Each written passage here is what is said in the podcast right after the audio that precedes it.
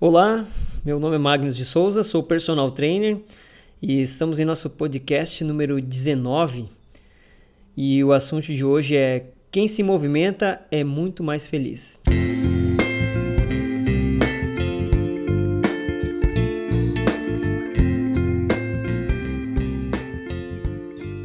Bom, pessoal, imagine o seguinte cenário: 6 horas da manhã.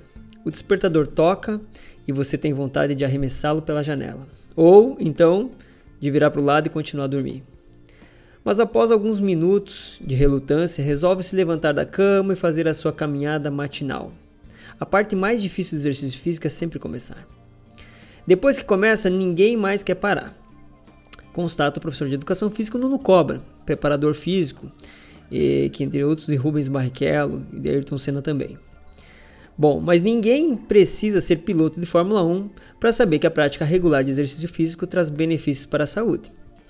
Ele combate a obesidade, alivia o estresse, aumenta a resistência, melhora o humor, fortalece os outros.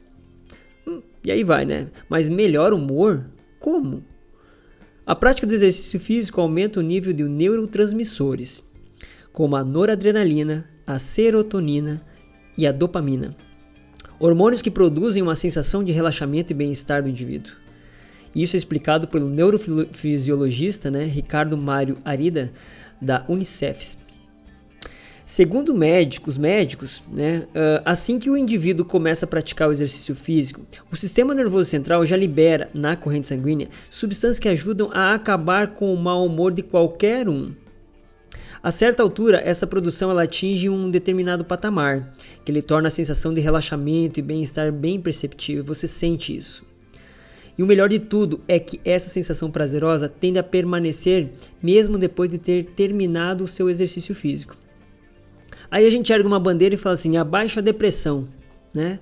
Um detalhe curioso: segundo o cardiologista José Lazzoli, presidente da Sociedade Brasileira de Medicina do Exercício e do Esporte, o SMB, SBME, é que a serotonina, uma das substâncias produzidas pelo sistema nervoso, faz parte do mecanismo de ação de diversos medicamentos antidepressivos.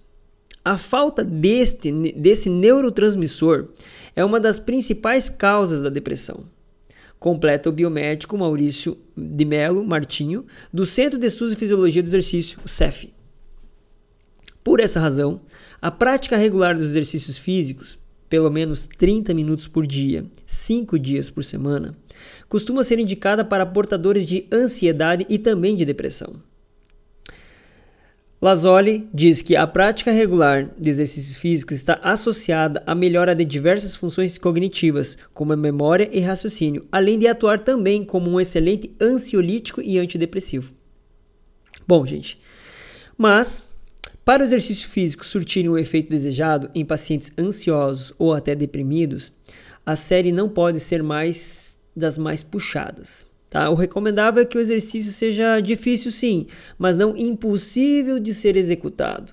Você nunca vai tirar um indivíduo da depressão se propuser uma série que ele jamais conseguirá cumprir. Em vez de melhorar a situação, você vai agravar o quadro depressivo do paciente. Isso é ponderado pelo professor Nuno Cobra. Mas aí a gente tem um efeito muito interessante chamado efeito anestésico. Das mais diversas ou das muitas substâncias produzidas pelo corpo durante os exercícios físicos, uma chama a atenção especial: a endorfina.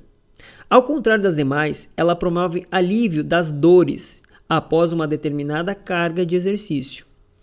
Não por acaso, a palavra, é uma junção do, do, do endo e morfina, ou seja, endorfina costuma ser descrita por alguns especialistas como uma espécie de analgésico natural já presente no corpo humano.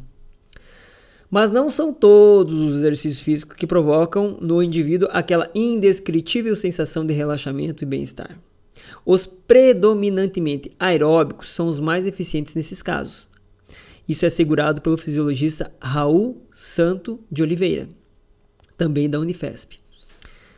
Entre os predominantemente aeróbicos, ele cita três mais comuns: caminhada, corrida e natação, mas ele ao mesmo tempo enfatiza: o melhor esporte que existe é aquele, é aquele que o indivíduo pratica por prazer. Por isso, pessoal, nada de obrigar um sujeito que gosta de canoagem a fazer judô, ou que adoraria tênis a praticar hipismo. Algumas pessoas preferem esportes individuais, outras esportes coletivos, alguns esportes terrestres, outros aquáticos.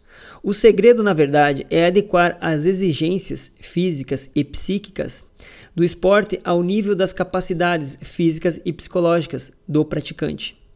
Isso quem ensina Renato Miranda, especialista em psicologia do esporte pela Universidade Federal de Juiz de Fora. Por fim, para saber se um esporte terá consequências positivas no humor de um indivíduo, basta seguir o provérbio: identifique-se com tudo que você ama e preencha com isso a sua vida. Bom, pessoal, esse texto, boa parte dele a gente tirou da revista Viva e Saúde. Eu acreditei que foi muito interessante, eu gostei muito e resolvi compartilhar no nosso podcast hoje, porque quem se movimenta é muito mais feliz. Realmente este título vem a calhar, principalmente no momento em que as, a maioria das pessoas está tomando algum tipo de medicamento, ou antidepressivo ou ansiolítico. Então espero que as informações desse podcast aí possam ter ajudado você que nos acompanha. Quem quiser mais alguma informação encontra no nosso site e lá no nosso blog vai ter mais conteúdo no www.magnuspersonal.com.br. Vai nos encontrar também nas redes sociais. E aí fiquem todos aí com o meu grande abraço. Beleza, gente? Forte abraço.